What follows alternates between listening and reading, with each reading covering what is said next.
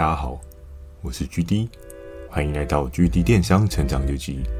透过每周十分钟的电商成长故事，帮助你更加理解电商市场的运作。Mr. Buzz，近期 GD 又加入订阅了赞助计划。如果觉得 GD 的内容有帮助到你的朋友们，想要特别支持我的，也可以前往订阅赞助哦，支持我说出更多好的电商相关内容。那如果有想要询问的电商相关问题，欢迎大家寄信到描述栏的 mail。或是可以在留言板留言给我。Firstory 也有推出新的语音留言功能，期待大家可以给我更多不同的建议。好的，我们正式进入今天的主题。那在上一集呢，有跟大家聊到什么是季节性的产品哦。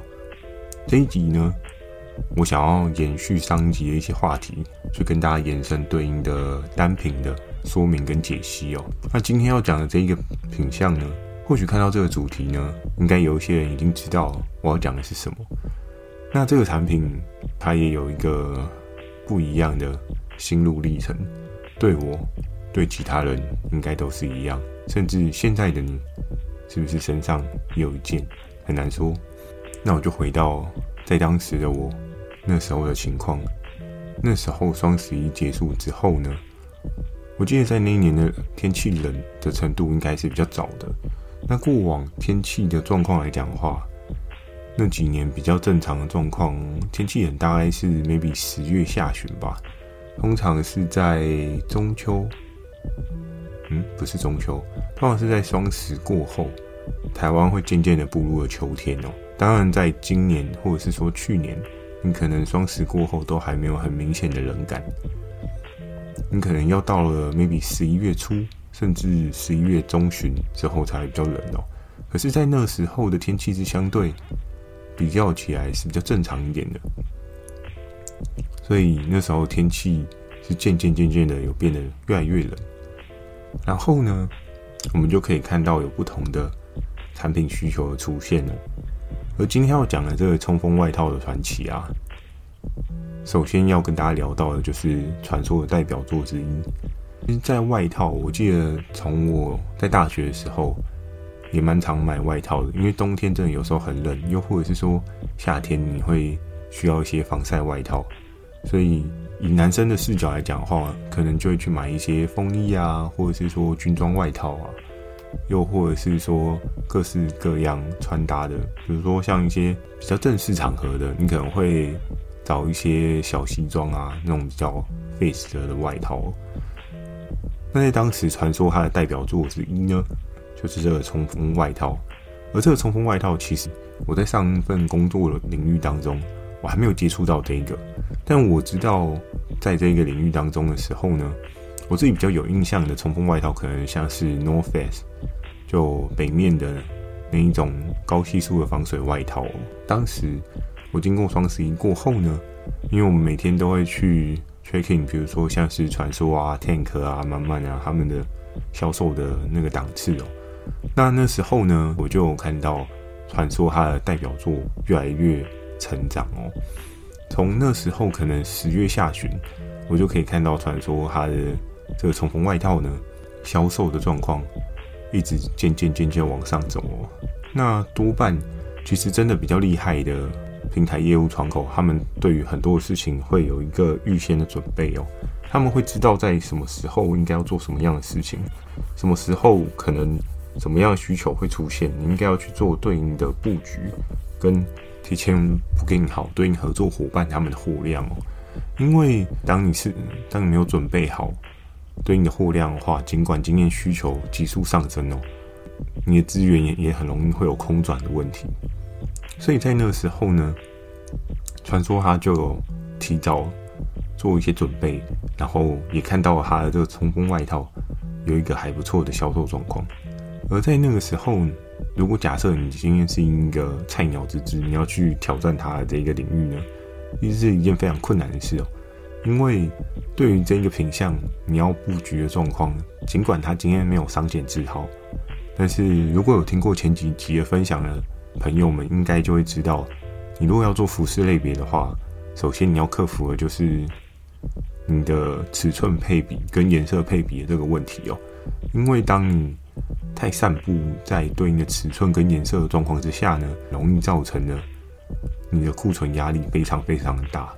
在电商的经营过程当中呢，我相信很多人很怕的事情是，对啊，我卖很多啊，但我最后赚到了库存，这真的是一个我相信蛮多人都很不喜欢这件事情发生，就感觉订单出了很多，然后结果这个季节商品的销售季节呢消失了之后，你就必须跟着这一个库存呢看着它一年，对，就像上一集看到袜子都发霉了，这件事情也是非常有可能发生的哦。对啊，所以在当时呢，传说它的这个冲锋外套呢，我觉得应该要简单跟大家讲一下这个冲锋外套的形式，大家可能会比较能够体会我讲的这个冲锋外套是什么样的外套。在当时呢，这个外套它的主打特点是一衣两穿，哦，一衣两穿的外套。其实现在听起来，大家应该不会觉得太过陌生啊，因为其实这个技术呢，应该是在好几年前就有了。当然，可能很多人现在就会有一些联想，但我在今天的结尾会跟大家聊到现今跟那时候的状况的一些对比哦。那在那时候呢，这个外套有一个内部刷绒的设计，然后外包的状况呢，其实它是走一个高系数防水的。设计哦，就是它的表面部是比较高系数防水，然后再包含它的拉链啊，又或者是说它的整个车缝啊，都有一定的水准之上哦。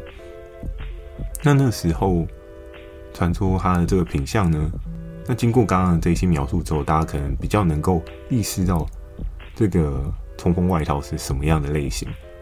好，那在那时候天气比较冷，所以其实多半这一类的外套。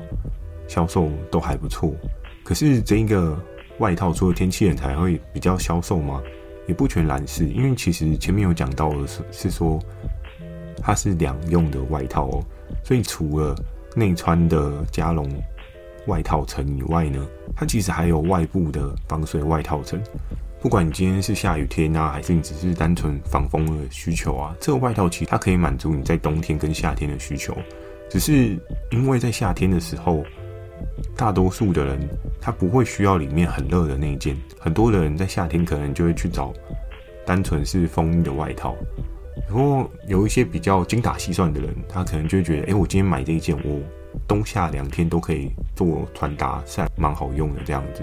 在那个时候呢，传说他的这个代表作，我记得在十月的下旬，那时候可能一个销售周期大概是才七八万吧。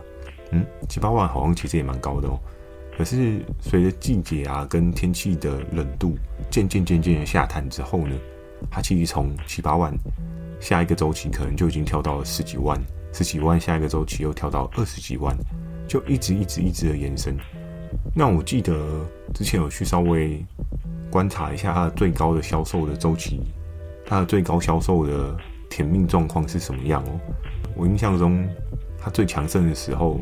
一个销售周期，一个礼拜有超过将近一百万的销售价值哦。诶，当时呢，天气真的就是冲锋外套一个最好的朋友。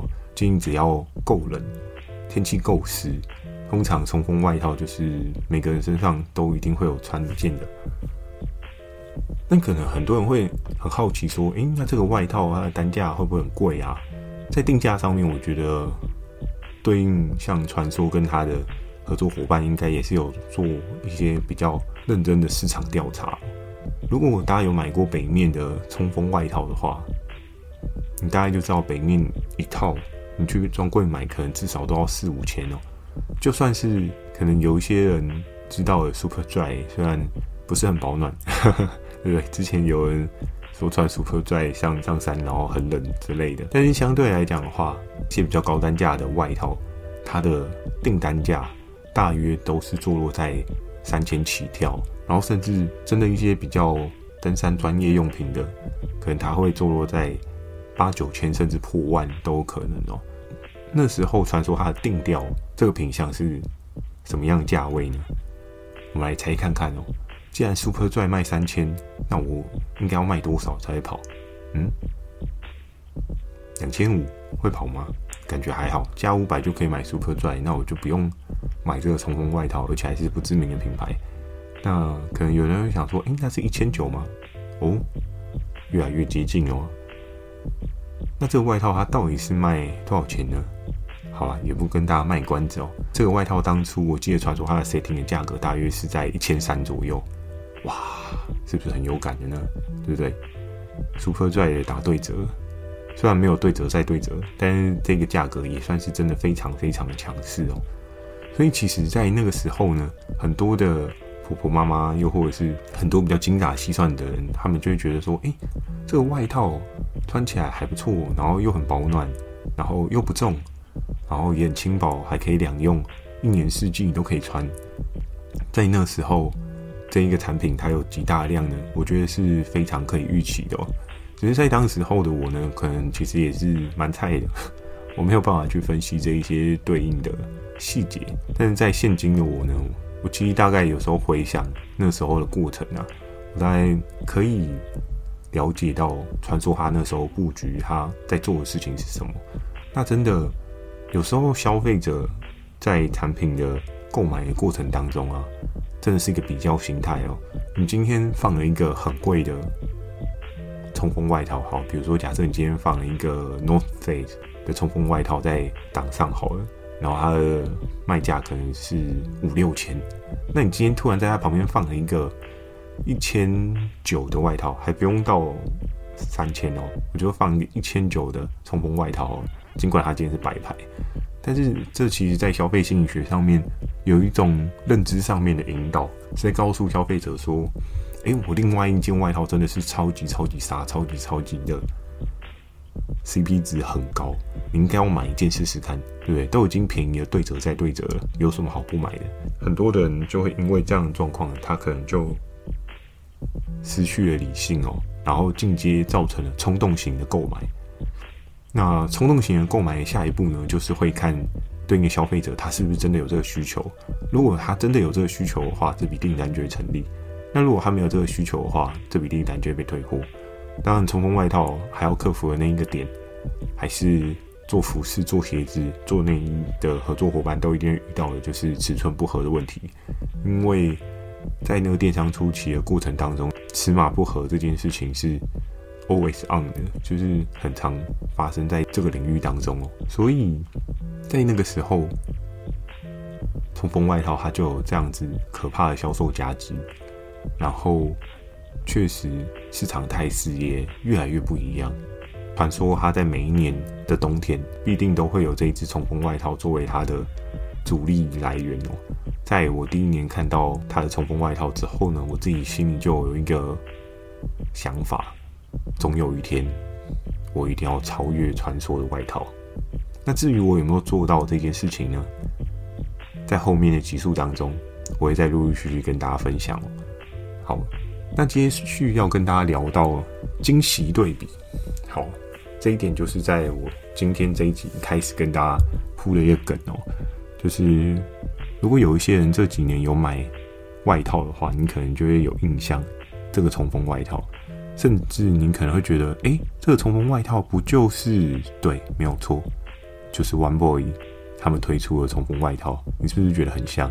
但其实这个东西在前几年就有。只是在很多细节上面设计呢，可能会不太一样。像是在我记得 One Boy 刚出来的时候，他们那时候做的冲锋外套，也是内容是羽绒衣，然后后面外层是防水。在我做电商的这段过程当中啊，我觉得这类的产品 CP 值性价比是最高的，因为你要想防水再加羽绒衣，第一个它的量体真的是会轻许多。那内容内里如果是刷绒的话，多半虽然会也不错保暖，但相对来讲的话，它的重量可能会稍微轻一点点。但我自己本身是没有买过 One Boy 的外套，所以我不确定它实际上面的重量比的落差在哪里。只不过在当时呢，因为其实看过传说那时候所做的冲锋外套，然后跟一些不一样合作伙伴他们所提供的冲锋外套。所以我大概知道那个重量比会有一些些许的落差，然后也会有不同的策略操作的可能哦。那像现在冲锋外套的这个部分呢，你也可以去看到，不管是 One Boy 还是说一些市面上面的小白牌，又或者是知名品牌，其实他们都会有一些不同的定调。像其实 One Boy 他们的定价呢，我觉得其实老实说也不算贵，因为其实有去深入了解过冲锋外套这个领域的人，大概就知道它有一定成本的高门槛的产品哦。它不是说一个随随便便简简单单的合作伙伴就可以去经营的产品，因为你要有足够的仓储轮转压力去克服这件事情，不是这么容易。甚至我记得在那时候，One Boy 刚推出他的那个冰风衣，然后后面再推，他其实的 rundown 应该是先推出冲锋外套。我记得他的第一年是推出冲锋外套，然后后面再推冰风衣，然后冰风衣推起来之后，在今年你也可以可以看到各大的公车上面都有各式各样的代言人去代言他们的冲锋外套。我真的觉得他们真的。蛮酷的，就是竟然可以有这么多的形象操作，然后去将整个外套包装到一个极致哦。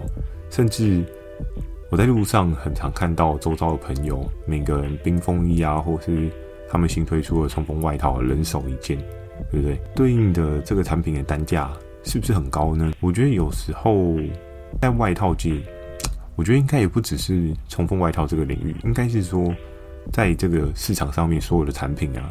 都是一分钱一分货的，当然可能很多人会跟你说什么啊，我特价清仓大拍卖啊，然后我给你一个超级超级划算的价格啊，我给你一个超低超低的优惠啊，就听到这边多半很多人都会觉得哇，好心动，我可能可以花很少的钱，然后得到一样高档的享受。当然这几年来，我觉得消费者也变得越来越聪明，这是一点。之前有的人被那些很强的 discount 去骗到了，所以。买东西上面，他们可能不见得会希望是真的是买最便宜，因为最便宜的烂货的几率大概是中庸价值的烂货的几率至少十倍以上吧。因为很多事情就是羊毛出在羊身上。当你今天要求很低很低的价格，那你要要求很高很高的品质，这件事情是相违背的哦。在这个市场上面，绝对没有所谓的。高品质的产品，但是它却是超级低价。因为一个好的产品，我觉得它会需要有一个好的包装，然后可能有一个好的设计，符合你的需求。其实符合需求这件事情，应该会是现在的消费族群他们更在乎、更重视的事情。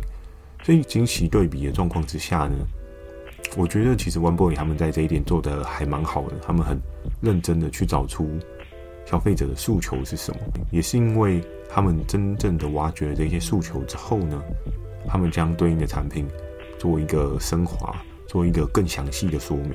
因为多半在合作伙伴领域当中啊，像这些拥有细节说明能力的人并不多，而且在现在的电商销售状况的话，你如果只是单纯图文上面的说明，真的是没有办法让消费者有实质的感受哦。怎么说？因为多半这些状况呢，都不会帮助你跟其他的电商竞争者做出一些差异。举个例子，其实像如果有在经营虾皮的人，可能就知道哦，你可能做得好的话，你的图片是不是时不时会被别人就是抠图片去卖啊之类的？因为其实有一些合作伙伴就跟我分享到说，诶，他东西在虾皮卖得好好的，最后他被别人抠了图片，然后去做倒卖的动作。那这件事情防不胜防啊！可是你要怎么样去做出跟人家的差异？当然，可能有的人会说：“哦，没有关系啊，反正虾皮大家都看评价。”如果你有仔细研究过这件事情的话，其实，在虾皮上面也是有很多很多的人，就是买评价啊、假评价啊什么的，这种事情或多或少都有听说过，也有看到。别人面对这样的窘境过，被人家黑评啊什么，其实只要有评价的地方，多半都还是会有一些可操作地带吧。所以在整个的电商环境的过程当中啊，有时候真的要做出一些差异化，你才会有一些不同的着力点哦。那不同的着力点，尽管是相同的产品，它都会有不同的发光的可能。举个例子好，我们可以试想哦。如果在那个童话故事里面的阿拉丁神灯，这个故事是不是大家都有听过？嗯，不会有人没听过吧？没关系，没听过你可以听我讲一次。当阿拉丁他如果当时没有去把这个神灯去擦亮，然后让神灯精灵出来，这件事情就不会有出现的可能。那也是透过擦拭神灯的这个步骤呢，他得到了精灵给他的三个愿望。同样的是，在电商世界的产品，如果你没有做擦亮的这个动作呢，其实它就只是产品，它没有任何的生命。我记得最厉害的一个例子，应该是大家都知道贾博士的这个例子吧？对不对？其实同样大家都在卖手机，那为什么贾博士的手机可以永垂不朽？嗯，是这样讲吗？好了，应该是说永久保值这个词可能会更加的明确哦。就你可以去思考说，为什么一只 iPhone 可以卖这么多个 generation，然后都不会退潮流？但你看它没有竞争对手吗？有啊，超多啊，小米啊，谁送啊？可能早期一点还有 HTC 啊，然后各式各样的人都想要去跟它竞争智慧型手机的这一块大饼啊。但真正可以跟他叫板的人到底有多少个人？真的是少之又少，对不对？你可以看到他的操作过程当中，他真的很深入的去了解到人的需求，然后跟他可以因着这个需求去给予人们什么样的事情，然后又或者是他今天在整个技能上面并没有很明显的突破，那他可以去做什么事情，对不对？就是你可能会想说，哎，那。iPhone 十二跟十三到底落差在哪边？然后可能现在又有人说，哎，新的十四哦，然后你就可以看到它因着一些小细微的差距，然后去做出一些不一样的说明，比如说哦，刘海变短啊，我今天换了一个新的颜色啊，然后用颜色打造一个故事，然后去包装它的产品。我觉得这真的是酷啊，真的是酷爆了，对不对？怎么可以就是用一个故事，然后就是代替掉它整个。新一代转换的架构，就是他可以用故事去做这样的事情，所以我就觉得真的是真心敬佩这一些在产品上面会说故事的人。所以其实我觉得 One Boy 他在整个细节上面也非常的厉害，在消费者受众上面的着力点也是下得够深哦。当然，很多人可能会说，因为他在社群媒体上面啊，又或者是说他在电视上面啊、公车上面啊打了很多资源，所以他才能够有这样的声量。但我相信啊，常常公车的广告也在播，电视广告也在播。如果你的这个素材、你的这个影片没有对应的特点、没有对应的差异处的话，是没有办法打到消费者内心深处的那种感动哦。所以有时候在电商的经营过程当中啊，我觉得。可以试着再更深入一点的去看看这个产品，它有没有什么其他的可能性？你可以去发想思考一下。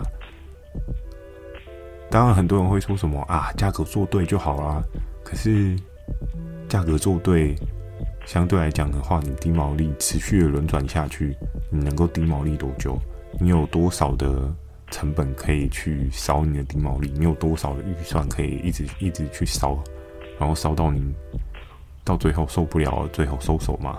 这都是一个可以去思考的事情，因为绝对低毛利绝对不是帮助你经营电商最好的选择。你要做的事情应该是去思考有什么样的事情可以帮助你有不一样的差异状况，帮助你成为更好的自己。好。那今天跟大家分享的就到这边。如果你喜欢今天内容，也请帮我点个五颗星。如果有想要询问的电商相关问题呢，也欢迎大家寄信到描述栏的 mail，或是可以在留言板留言给我。Firstory 也有推出新的语音留言功能，期待大家可以给我更多不同的建议。我会在 Facebook 跟 IG 不定期的分享一些电商小知识给大家。记得锁定每周二晚上十点《狙击电商成长日记》，祝大家有个美梦，大家晚安。